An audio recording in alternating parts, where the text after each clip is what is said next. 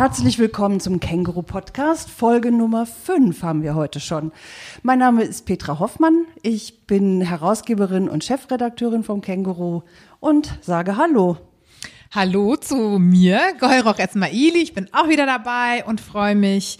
Und ich mache die Online-Redaktion und das Social Media und ähm, ja, dies und das. Dies und das. genau. Wir haben heute einen Gast und zwar ist Frau Dr. Karella Iswaran bei uns. Herzlich willkommen.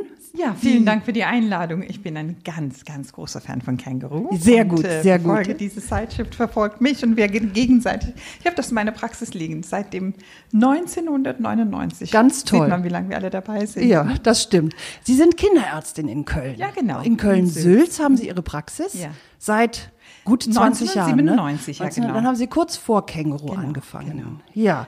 So Aber Sie sind noch viel mehr. Sie sind auch Mutter. Ja. Ich habe zwei Kinder. Sie haben zwei Söhne. Zwei Söhne, genau. Die sind aber auch schon erwachsen, oder? Mein eine Sohn hat gerade Abitur gemacht, mhm. ist 19 und jetzt äh, fängt an zu studieren. Und ich muss sagen, wie er heute sagt, das Bett will ich nach Aachen verfrachten, habe ich gedacht, oh Gott, das sieht aus. Das ist oh. Heute hat er das gesagt. Wir haben heute das besprochen. Das Studium hat ja Beginn nächste Woche und das sieht aus und ja, das ist eine neue Lebensphase ja. mit ihm. Aber ich habe zum Glück noch einen zwölfjährigen Sohn. Ach so, okay. Der hält mich noch ein bisschen. Ja, habe ich den. Ja. ja. Ganz toll, ja. Ach, das ist ja aufregend heute. Sie haben ja ähm, Bücher geschrieben. ja, genau. Sie sind auch noch Buchautorin. Das genau. kommt noch dazu. Genau, und zwar ähm, jetzt gerade rausgekommen und schon auf der Spiegel-Bestsellerliste, das Geheimnis ausgeglichener Mütter. Und da wollten, wollten wir nämlich heute gerne auch mal mit Ihnen drüber sprechen. Ja, wir werden auch gern ausgeglichen, ne? Ja, wir werden auch sehr gerne ausgeglichen. ich habe das Buch gelesen. Ich bin auch ausgeglichen. Ja, vorab, jeder kann einen gewissen Ausgleich in seinem Leben schaffen. Es ist möglich. Man meint es nicht, aber es geht. Ja? Ja. Also äh, Tipps, hätten Sie da konkrete Tipps? Ja, darüber reden wir ja jetzt. Genau. Ja. genau, also genau. Wir haben, wir haben das Buch uns ausgesucht, einfach weil wir, weil wir gedacht haben, das passt einfach auch so gut in die Zeit, oder? Ja. ja. Ich denke mal, Corona, also so, so blöd das vielleicht klingt, ist, ist sicherlich eine, eine gute Zeit, um dieses Thema anzugehen und, und ähm, Frauen bzw. Mütter, äh, mit Müttern darüber zu sprechen, wie sie ihr Denken so verändern können, dass es ihnen besser geht in der Situation. Es ist eine ganz schwierige Zeit jetzt, weil es ist eine Einmal hat man den individuellen Druck und Notwendigkeiten und, und Probleme und Herausforderungen, aber es gibt auch einen kollektiven Druck, den man hat. Jetzt ähm, bisschen, der, die Angst ist nicht individuell, es ist eine kollektive Angst, man hat ein kollektives Thema, also das schiebt einem auch nochmal in diese negative Richtung. Abgesehen davon hat man natürlich seinen tagtäglichen Kampf und wir Mütter haben alle ein bisschen mehr Stress als die Menschen, die keine Kinder haben, weil wir nicht nur um uns, um uns einzeln kämpfen, sondern auch, dass unsere Kinder gut geraten, dass die gut in der Schule sind. Und wenn man ein Kind hat, hat man ein Problemchen mehr und wenn man drei hat, drei Problemchen mehr. Und das muss die Gesellschaft verstehen dass ähm, wenn sowas kommt wie eine Pandemie und diese Einschränkungen, da geht's nicht nur um mich persönlich alleine, sondern ich habe auch die Kinder und die Familie und das ist natürlich ein Batzen mehr Sorgen, als man sonst hat. Und wie man ähm, da jetzt so rangehen kann, das wird ja dann auch in dem Buch eigentlich ganz schön beschrieben, jetzt nicht direkt in Bezug auf Corona, aber Sie äh, wenden da ja eine Methode an, ähm, dieses Beneficial Thinking. Genau. Und vielleicht können Sie dazu was erzählen oder erklären, so für Einsteiger? Ja, genau. Also Beneficial Thinking ist, entsteht tatsächlich aus meinen Problemen in der Praxis. Ich habe vor 20 Jahren, als wir anfingen, hatten wir schlimme Krankheiten, Hirnhautentzündung und so weiter und so fort. Und dann gingen sie so immer weg durch die Impfungen, wir haben bessere Medikamente und diese kritische Patienten, die wir vorher hatten, die gibt's nicht mehr. Aber was wir mehr und mehr und mehr haben, sind Sorgen der Eltern und Fragen und Unsicherheiten oftmals auch Orientierungslosigkeiten seitens der Eltern, dann habe ich damals gedacht, Karella, wenn du den Job weitermachen willst mit Freude, musst du eine Lösung finden. Man kann einer Mutter nicht sagen, du machst mir nur Sorgen. Nein, man muss dann sagen, es ist eine Sorge, aber das und das musst du machen, damit es besser wird. Und da, deshalb habe ich mich dann mit dieser sogenannte Mind Body Medicine beschäftigt. Das ist ein Studium, die gibt's hier in Deutschland gar nicht. Oder die fangen an jetzt in Wittenherdecke und so weiter. Aber in Amerika, in Harvard-Universität gibt es eine Abteilung Mind Body Medicine, eine richtige Institution. Und ähm, im Grunde genommen ist ein ähm, andere Form der Psychosomatik. Was macht meine Gedanke mit meinem Körper? Das fand ich passend, genau passend Dann habe ich mein erstes Buch so ein bisschen darauf geschrieben. Und beim zweiten Buch habe ich gedacht, weißt du was, mach das Buch so, dass jede Mutter das in der Hand nehmen kann und wirklich klare Anweisungen bekommt, wie sie ihr Leben in eine ausgeglichene Richtung irgendwie bewegt. Und beneficial heißt vorteilhaft. Und wenn wir über Vorteile denken, denken wir immer, ah, es ist mein Vorteil, aber man muss bedenken, das, was wir denken, jeder einzelne Gedanke im Kopf hat eine Wirkung. Und es ist entweder eine gute Wirkung, was uns vorwärts bringt, oder eine negative Wirkung, was uns Stress verursacht und uns krank macht. Und das, was ich festgestellt habe, ist, dass Gedanken tatsächlich auch richtig krank machen können. Also es gibt einmal dieses Gefühl, dass es einem besser geht, aber zum Zweiten auch das Gefühl, dass wir uns tatsächlich langfristig vor, der, vor die, eben die Gesundheit ähm, aufrechterhalten und Krankheiten vorbeugen, nur indem wir lernen, anders zu denken. Mhm. Das ist ja auch äh, sehr spirituell eigentlich, ne? Also das kommt ja in vielen, ja, weiß ich nicht, im Buddhismus mhm. oder so, ne? Dieses Denken und das Ganzheitliche und so, das ist Genau, der, im Spirituellen sagt man immer die, das Universum. Ich sage immer das Gehirn und die Chemikalien im Gehirn. Also ich bin Wissenschaftlerin. Ah ja, mhm. aber spannend. Ich, ja, mhm. das ist ganz wichtig. Ähm, ich finde natürlich, spirituell ist ein Gefühl. Ein Gefühl, dass man nicht allein ist, dass man im Großen zusammen ist und dass ein Gleichgewicht irgendwo gibt. Aber spirituell ist ein bisschen Glauben. Und das ist unterschiedlich, wie der Mensch glaubt. Aber wie unser Gehirn gemacht ist, ist einheitlich universell. Und da gibt es nichts, wo man sagt, ich, ich sehe das so, oder ich sehe buddhistisch oder christlich oder muslimisch oder, oder, oder wie auch immer, was ich glaube. Es hat mit Glauben nichts zu tun. Es ist einfach relativ pragmatisch, das, was ich schreibe. Wissenschaftlich klar. Aber was ich denn auch immer schreibe, ist dass ähm, das, was diese ganze Esoterik, was die äh, Spiritualität, kommt ja nicht aus dem Nichts. Es sind Menschenerfahrungen und die können wir jetzt erklären. Und das findet man dann in diesem Buch. Die Erklärung dafür, warum es wichtig ist, dass man nicht nur sagt, ich bin gesund, ich bin gesund, sondern man sagt gleichzeitig, dass Glücksgefühle zur Gesundheit gehören. Eine Ausgeglichenheit zum Gesundheit gehört, aber auch Zielsetzungen und ähm, Erfolge schaffen, das gehört auch zur Gesundheit. Ich sage immer, Gesundheit ist ein dreibeiniges Stühl mit Gesundsein, Fehlen von Krankheiten, Anwesenheit von well, äh, Wellbeing heißt der Engländer, das heißt, dass wir Wohlempfinden aber auch Erfolge, weil wir die Erfolge brauchen, um in der Gesellschaft Anerkennung zu bekommen, mit uns selbst im Gleichgewicht sein. Wenn eine von den drei fehlt, wackelt ein der Stuhl. Insofern, es geht nicht nur um, um Gesunde. Gesundheit ist nicht nur eine körperliche Gesundheit, sondern mental muss man auch gesund sein. Ja, das ist dann der ganzheitliche Ansatz, ne? der Blick auf den ganzen Menschen. Und das ist ja vielleicht auch das, was die Spiritualität damit wieder verbindet. Also Spiritualität, also man muss nicht gerade direkt an diesen Begriff des Dorfes ja. denken, den Sie ja, benutzt haben. Ne? Genau. Ne? Vielleicht ist die Spiritualität das Dorf, was ich, was ich genau. brauche, das Zugehörigkeitsgefühl. Genau, das, die, die Spiritualität gehört doch zu unserem Leben. Wir, wir fühlen Dinge und man kann auch nicht mal alles erklären. Das ist aber heute, wenn man das interpretiert, ich glaube, wir sind noch ein Stück weiter als die Spiritualität. Wir können äh, Dinge erklären und wir sagen nicht, es kommt vom Himmel oder oder ich finde es immer sehr.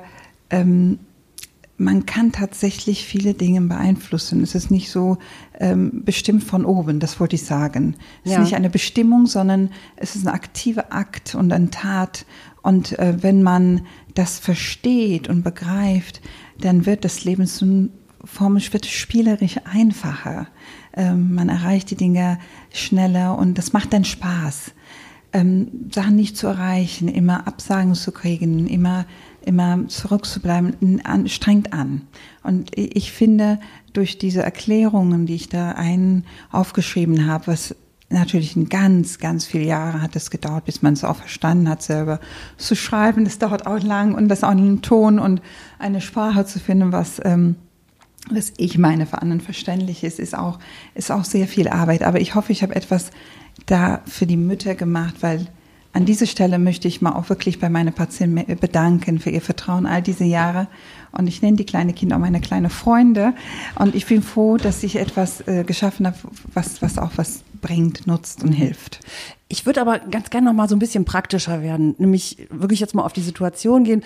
Was geben Sie einer Mutter mit, die heute zu Ihnen in die Praxis kommt und sagt, ich kann einfach nicht mehr. Ich bin seit, äh, seit Monaten damit beschäftigt, meinen Job zu halten, mein ja. Kind zu beschulen, ja. äh, mein Betreuungsproblem zu lösen, mit meinem Partner irgendwie klarzukommen und ähm, meine sozialen Kontakte zu halten. Ich kann nicht mehr. Ich hasse die Welt. Ich, ich will einfach nicht mehr. So, Ja. wie kann ich da Genau. in so eine negative und, und frustrierte Situation positiv, äh, nee, dieses beneficial thinking Mhm. einführen? Erstmal nehme ich sie im Arm. Echt, das machen Sie? Ja. Ja. Das mache ich. Ja. Ich mag die Mütter. Und jetzt Das Corona merkt uns man das Ihrem ja Buch auch ein bisschen, ja. Das merkt man. Ja. Und ich habe wirklich eine Empathie zu ihr. Und das ist ganz wichtig, weil durch dieses Mitgefühl, Mitgefühl ist so wichtig, ist die Kommunikator. Ich muss es empfinden, damit ich ihr auch eine Antwort geben kann. Und ähm, ich bin ja oft in Fernseh-Talkshows, wird immer gefragt, was kann man denn eben machen? Ich sage, man kann nicht immer eben alles eben machen. Ähm, es gibt Schritte im Leben, es, je nachdem, wie frustriert, wie unglücklich, wie erschöpft ein Mensch ist, so gibt es Schritte auch daraus, einzeln, klar und in kleinen Schritten wieder rauszukommen. Deshalb sage ich mal, es geht nicht in einem Tag, aber wie ist das denn? Was gibt es denn denn insgesamt ähm, für Probleme? Und was ich grundsätzlich weiß, was wirklich hilft, ist als erstes aufzuschreiben, was genau stört. Ja, wenn ich, ich sag, weil ich habe ein, in meinem Beneficial Thinking gibt es ein Gehirn, die ich als Metapher in so einem Haus umgestellt habe. Und ich sage immer, wenn im Haus Ordnung ist, findet man auch die Dinge, die man sucht. Ja, das heißt, wenn ich ein bisschen Ordnung in mein Haus schaffe, dann weiß ich auch, wo die Lösungen sind. Und ein Gedanke, das heißt, ach, ich verliere vielleicht meinen Job, ist erstmal auch nur eine Gedanke. Das heißt, ich frage dann immer, wo passt das im Haus? Und das Haus ist ein Metapher für das Gehirn. Es gibt einen ein, ähm, ein, ein Ke- ähm, Keller. Ähm, dieses Keller entspricht unser Stresssystem. Dann gibt es ein Erdgeschoss, das entspricht dieses Mittelhirn im Kopf. Äh, tatsächlich ist unser Hau äh, Kopf auch so wirklich das, Schädel, der- das Gehirn ist in drei Teilen aufgebaut und dann gibt es ein Dachgeschoss, wo unser Denkhirn ist. Wenn man sich das vorstellt, dass man einen Keller hat und das ist ein Krokodil, sage ich immer, der ist für unser Stress zuständig. Und es ist wichtig, dass der Mensch Stress hat, weil Stress rettet uns von Gefahr. Und aber was ist denn Gefahr und was nicht? Wer entscheidet? Dafür gibt es eine Dame. Das ist die Madame Amy. Und die Dame sitzt da mit ihrem Fernglas und kriegt Berichte von unseren ganzen Sinnesorgane und äh, das Ohr sagt, ich habe was gehört, was, was doof ist. Auch heute im Radio haben die haben gesagt, wir dürfen nächste Woche nicht rausgehen. Bing schickt ihr Nachricht zu meinem Krokodil, schüttet irgendwelche Stoffe aus. Das sind diese Stresshormone, die machen uns nicht nur krank, die geben uns auch Kraft. In, in dieser, dieser Kraft, was wir da bekommen, dieses Benzin oder Kraftstoff, macht uns dann später dann doch krank über die längere Jahrzeit. Und deshalb ist es wichtig, dass man darüber nachdenkt. So, und wenn dann eine Frage kommt, Corona, ich kann nicht arbeiten, ich, ich habe dieses Problem, sag, schreib das auf. Ich kann nicht mehr, ist eine negative Aussage. Das musst du drehen. Weil jede Seku jedes Mal, wenn ich sage, ich kann nicht mehr, kriege ich eine Ausschüttung von diesen Stresshormone. Und das Gefühl kennen wir alle, wo ich sage, ich bin frustriert, ich bin nach vorn, aber ich kann mich nicht bewegen und dann unsere Muskeln spannen sich an und unser Herz schlägt weiter und das ist dieses Gefühl des Erschöpftseins. Ich kann auch noch nicht mal das.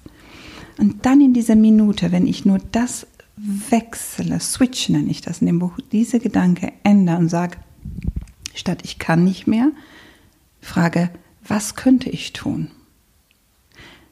Diese Veränderung ist für mein Gehirn ein ganz anderer, und für meinen Madame Amy, für diese Wachfrau, eine ganz andere Bedeutung. Wenn ich sage, oh, was könnte ich tun, hat sie kein Interesse am Stress. Ja? Die legt sich hin und sagt, das ist nicht mein Problem. Und öffnet mir den Weg nach oben zum Kortex. Dann fühle ich mich auch gar nicht so schlecht, weil diese Ausschüttung von diesen Hormonen bleibt weg. Und das ist so das, was man lernt. Was kann ich tun? Ist eine Herausforderung. Ich kann nicht mehr, ist eine Bedrohung, ne? Das heißt, ähm, anhand von Bildern versuchen Sie, die chemischen Prozesse im Gehirn zu verändern, Genau. richtig? Man verändert die Chemikalien im Gehirn. Und Sie arbeiten ja viel mit Bildern, ne? Da haben wir Ja, uns vorhin noch ja. Äh, kurz drüber ausgetauscht. Das ist eigentlich ganz schön, ne? Also Sie verwenden ja viele Bilder, äh, Märchen, auch irgendwie, ne? das also hat so was. Märchenhaftes, dieses, genau, so das Krokodil, was im Keller Genau. sitzt und ähm, die Madame, die im Erdgeschoss ist und entscheidet, geht's nach oben, geht's nach unten.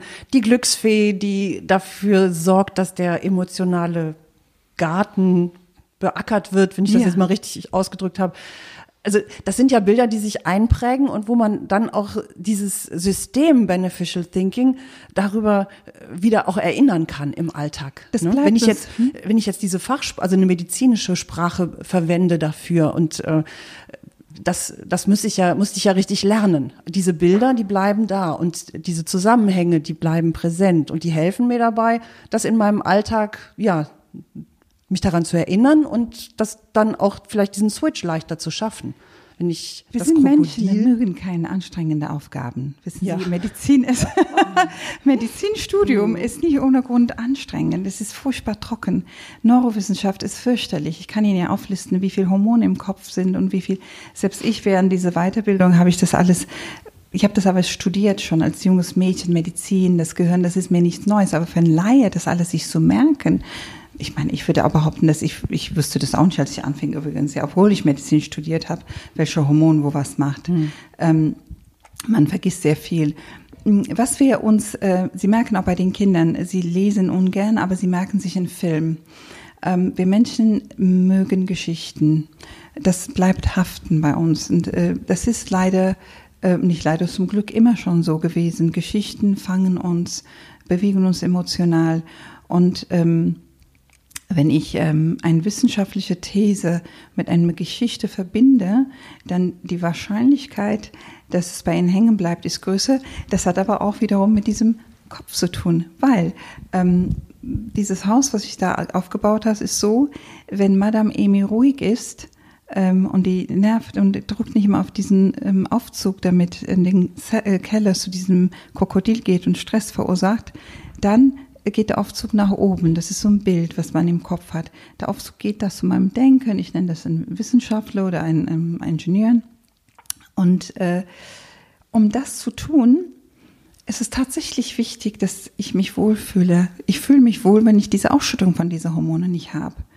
Und ich fühle mich aber auch wohl, wenn meine sogenannte Glücksfee, die für diese, wie Sie gerade erwähnt haben, für unser ähm, Glückshormone zuständig ist. Die werden ja in unserem Kopf produziert. Glück kommt nicht von außen, sage ich. Müsste die Glücksfee ist zuständig dafür, dass ich Glück habe, ja. Und wenn die busy ist, wenn die viel zu tun hat, dann äh, fühle ich mich auch wohl. Man kann sie super trainieren. Das ist auch ein anderer Muskel im Kopf, den man trainieren sollte. Glück ist nicht im Nachbarnsgarten, sondern bei mir im Kopf. Naja. Ist Aber wie schaffen. Sie das denn äh, für sich selber im Alltag, diese Glückshormone dann herzustellen? Also gibt es so ganz konkrete Beispiele? Ja, habe ich. Also meditieren Sie oder genau? Ich meditiere nicht, weil ich nie Zeit habe. Ich kann nicht still sitzen. Aber was machen Sie zum Beispiel? Also wenn äh, es gibt zwei Sachen, die ähm, also die Glückshormone ist und das, deshalb ist es wichtig, dass man sie auch voneinander trennt. Die Glückshormon ist äh, Ausschüttung ist eine Sache. Äh, Sage ich mal, was macht dich glücklich? Mich machen zum Beispiel Blumen glücklich. Ich habe wirklich einen Blumentick. Und ähm, ich rede auch mit meinen Blumen. Ich habe kein Haustier, ich habe zwei Kinder und Blumen. Und die machen mich wirklich glücklich. Und es ist auch bei meiner Praxis, ich habe immer frische Blumen und mein Mädchen schüt- schüttelt manchmal den Kopf, weil egal wie voll die Praxis ist, die müssen geschnitten werden und frisches Wasser, das mache ich auch so viele Jahre jetzt. Das ist eine Sache, was mich wirklich glücklich macht. Es macht mich so glücklich, dass ich bereit bin, dafür Samstag um 6 Uhr aufzustehen, auf den Markt zu gehen und zu gucken, was für frische Blumen es gibt. Und solche Erfüllungen hat jeder. Da muss man finden. Der andere backt gern, der dritte äh, malt Bilder. Also irgendetwas muss man finden, was diese Glücksfee glücklich macht. Was aber ganz wichtig ist, zum Beispiel in unserem Kopf, unser Körper ist so gemacht, um, wenn wir über Glück reden, dass wir Glücksgefühl empfinden, wenn wir in der Sonne sind. Das, ähm, das verursacht auch diese chemische Prozesse, dass diese Ausschüttung von diese Glückshormone da sind. Oder Bewegung. Deshalb sage ich, in Monaten jetzt November, Dezember, äh, wo wir eigentlich durch dieser Lockdown noch gezwungen werden, im Haus zu sein, wir haben Gott sei Dank keine Ausgangssperre. Bei der, äh, das Gefühl, gedämpft zu sein und sich schlecht zu fühlen, kommt auch ein Motivationsmangel gleichzeitig. Dann äh, eher gehe ich auf die Couch, lege ich mich hin, schlafe oder es gibt Menschen, die trinken, andere essen, also wir nehmen andere Sachen. Also selbst wenn man gar keine Lust hat, aufstehen, rausgehen. Einmal um den Block. Und das regt die Glücksfee an, Glückshormone zu produzieren. Das ist sowas, was man machen kann. Und wenn wir zurückkommen zu dem, was Sie vorher gefragt haben, dass die, ähm, wie lernt man das? Wenn man sich wohlfühlt, lernt man schneller.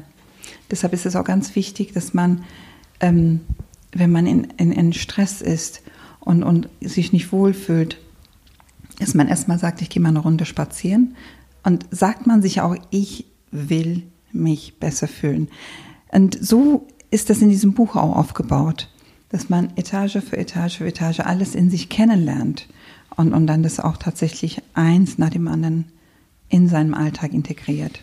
Aus dem Alltag, ganz kurz, damit ich das also dieses einmal um den Block gehen, rausgehen, durchatmen, merke ich auch. Glückshormone werden freigesetzt bei mir. Aber jetzt, während Sie das erzählen, dachte ich, ja, das muss ich eigentlich ritualisieren und ständig machen. Dann dachte ich, okay, aber wen frage ich? Wer kann denn abends auf meine Kinder aufpassen? Das im Alltag äh, so äh, umzusetzen tatsächlich als Mutter, also tatsächlich als Mutter. Ich glaube, die Mütter bewegen sich. Hm. Was Mütter haben, ist, ähm, sie bewegen sich, weil sie mit den Kindern raus müssen. Hm. Die Kinder zwingen uns, uns zu bewegen. Mein Kind hat mich gezwungen, ständig im Stadtwald zu spazieren, obwohl ich das nie mochte. Jetzt liebe ich das inzwischen. Ähm, was, was Mütter für ein Problem haben, oft äh, aus meiner Erfahrung, ist nicht ähm, ist diese Vielfalt an Tätigkeiten, die sie an einem Tag bewältigen müssen. Und sie planen das eigentlich auch ganz toll. Aber der Widerstand, Menge an mhm. Widerstände, die sie haben. Sie wollen in den Kindergarten gehen, das Kind will nicht. Die wollen was äh, schnell das Kind abholen, der Arbeitgeber will nicht. Sie sind ja hin und her in all dem, was sie machen. Und dann ähm, kommt äh, die, diese Lockdown kam, dürfen sie nicht.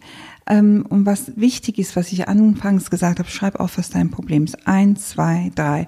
So, denn, weil es gibt kein, es gibt keinen allgemeinen Stress. Stress wird durch Gedanken ausgelöst und durch Dinge, die uns passieren. Ich kann das sortieren. Ich kann sagen, okay, mein erstes Problem ist, dass mein Sohn sich morgens nicht anziehen lässt. Das zweite Problem ist, dass mein Teenager-Sohn trinkt. Es gibt ja auch dramatische Sachen. Es gibt nicht nur die kleinen Kinder, die nicht wollen. Also es gibt so viele.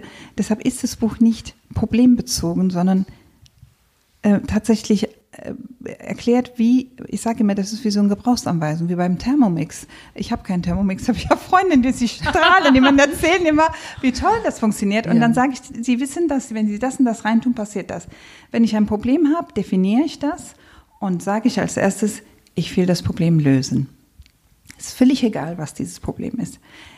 das heißt, ich ändere das. Und in dem Moment, wo ich sage, ich will das lösen, es ist erstaunlich, erstaunlich, erstaunlich. Das sollte jeder Mensch ausprobieren.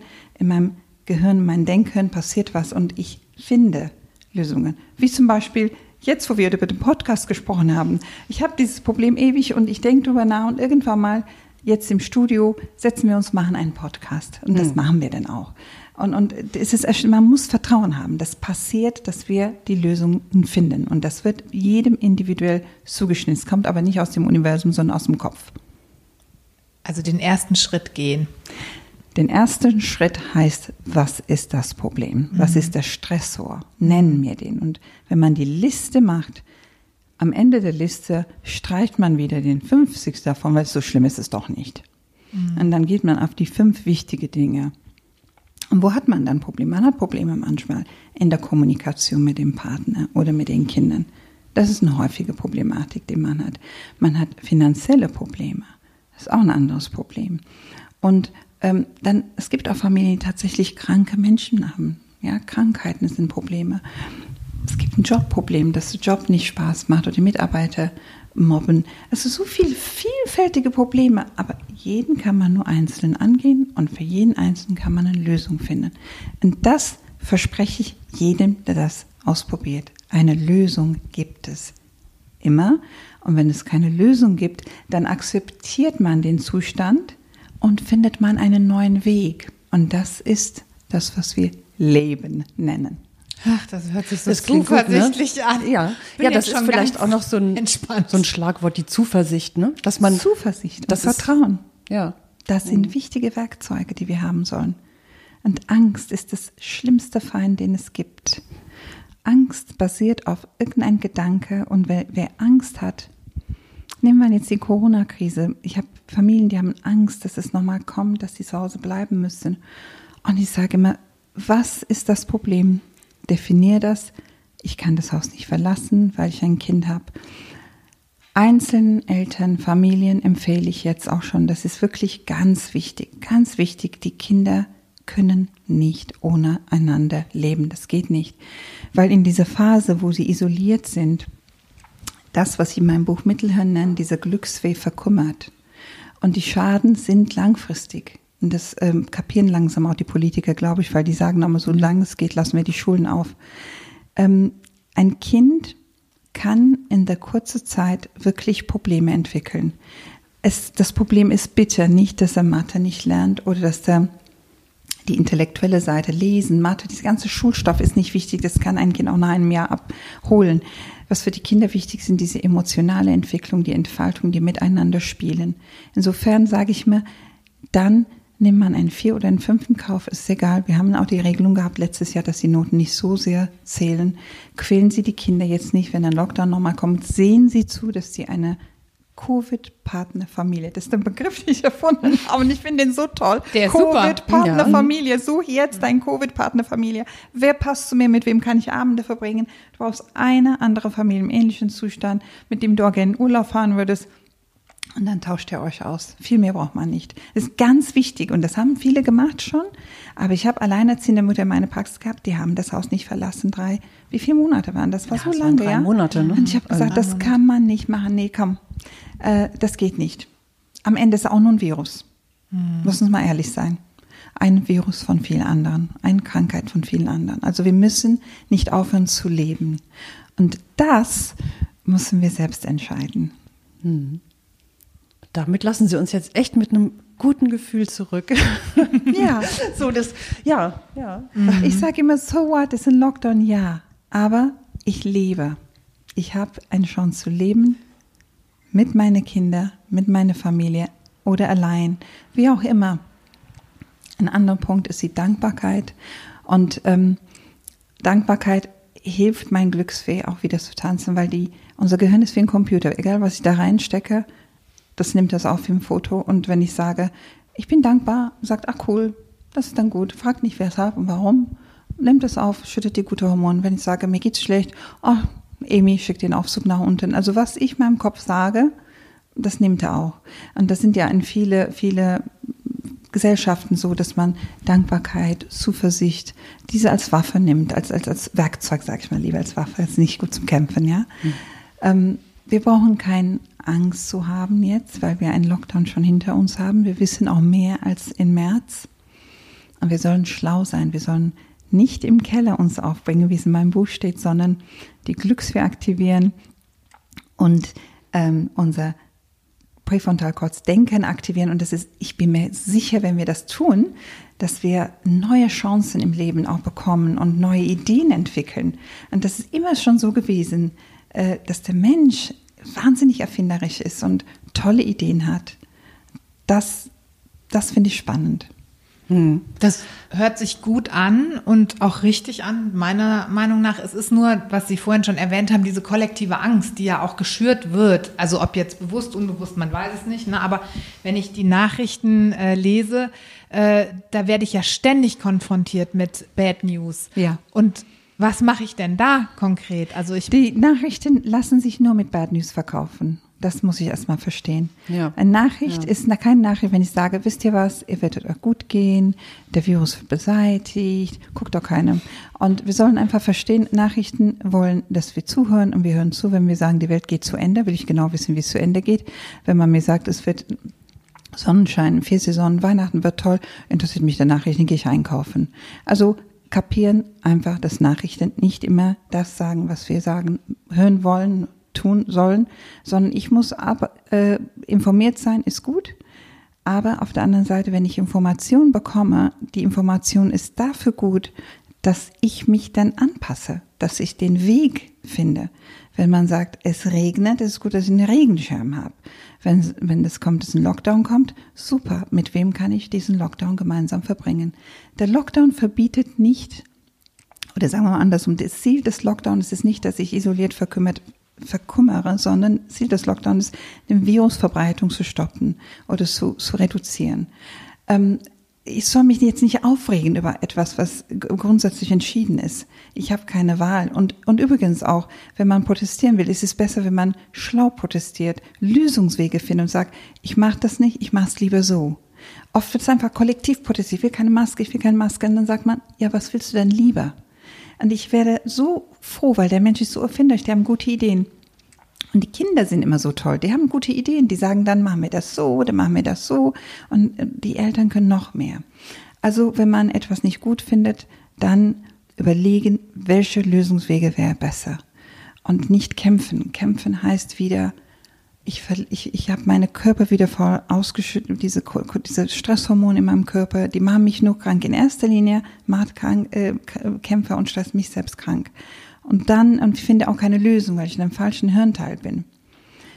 Es geht immer weiter im Leben. Es gab auch viel schlimmere Dinge. Ich war als Kind in Äthiopien und als der Krieg kam, es gab kein Virus, aber wir hatten Lebensmittelvergiftungen. Die haben diese sogenannte Ergotamismus. Es gab so ein Sachen, die denen Lebensmittel getan haben. Wir dürften nicht zur Schule. Die Schule wurde geschlossen. Wir konnten auch nicht auf die Straße. Wir konnten nicht spazieren gehen. Es wird überall geschossen. Also ein Krieg ist, äh, ich habe einen richtigen Krieg erlebt. Ich musste auch ähm, meine Familie dann irgendwann mit 16 verlassen. Ich habe aber nie vergessen, das Leben zu lieben, weil das ist das einmal gibt es dieses Leben und ich bin dafür zuständig, dass es gut läuft. Ja, das ist doch eigentlich ein schönes Abschlusswort. Wir gehen jetzt ganz berührt Fall. und ganz beseelt, ja. schwingen wir jetzt nach Hause. Ich habe noch einen ganz praktischen Gedanken ja. gehabt zu dem Buch, weil ich, ähm, also es ist, es ist ja im Grunde so ein bisschen, ähm, das haben Sie eben auch gesagt, es ist wie eine Schritt für Schritt Anleitung. Ne? Es ist ganz handfest. Es, es gibt acht Kapitel, acht Schritte auf dem Weg zum Beneficial Thinking ich schreibe was auf, ich denke über was nach, ich beantworte eine Frage, ich äh, nehme mir was vor, ich bekomme am Schluss nochmal eine Zusammenfassung. Und da habe ich gedacht, boah, alleine mich da durcharbeiten, das ist echt ein langer Weg. Vielleicht ist das auch was für eine ähm, für diese Corona-Partnerfamilie oder Covid-Partnerfamilien, dass man sich ja. eine, eine, Familie sucht, eine Frau sucht, mit der man dieses Buch einfach mal zusammen durchspricht und sich diese Aufgaben gegenseitig stellt und dann in Kontakt bleibt darüber und sich in dieser Zeit so weiterentwickelt. Also die ähm, Frage finde ich ganz toll. Und Sie glauben es nicht, wie viele Menschen mir geschrieben haben, Familien, dass sie das mit dem Ehemann, Partner zusammen machen. Ja, das ist ein Buch, was man auch kollektiv, es ist auch nicht nur für Mütter, ich muss hier nochmal sagen, ich musste das Buch für Mütter schreiben, weil das von dem Verlag ein Wunsch war, aber es ist für Familien, für Mitmenschen, Erwachsene, die keine Kinder haben, können das Buch auch lesen. Man muss nur halt die Problematik ändern.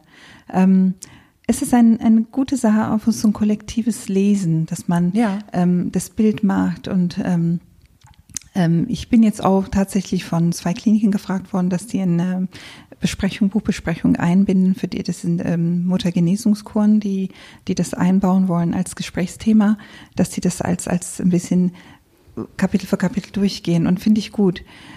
Wir brauchen Lösungswege, wir brauchen Unterstützung. Der Mensch kann nicht alleine und das Buch ist eine davon aber dafür brauche ich auch andere Menschen und es ist eine tolle Idee. Suche eine Freundin, einen Covid-Partner, mhm. Buchleserin, mhm. ein Book Club. Ja. Beneficial Thinking Book Club.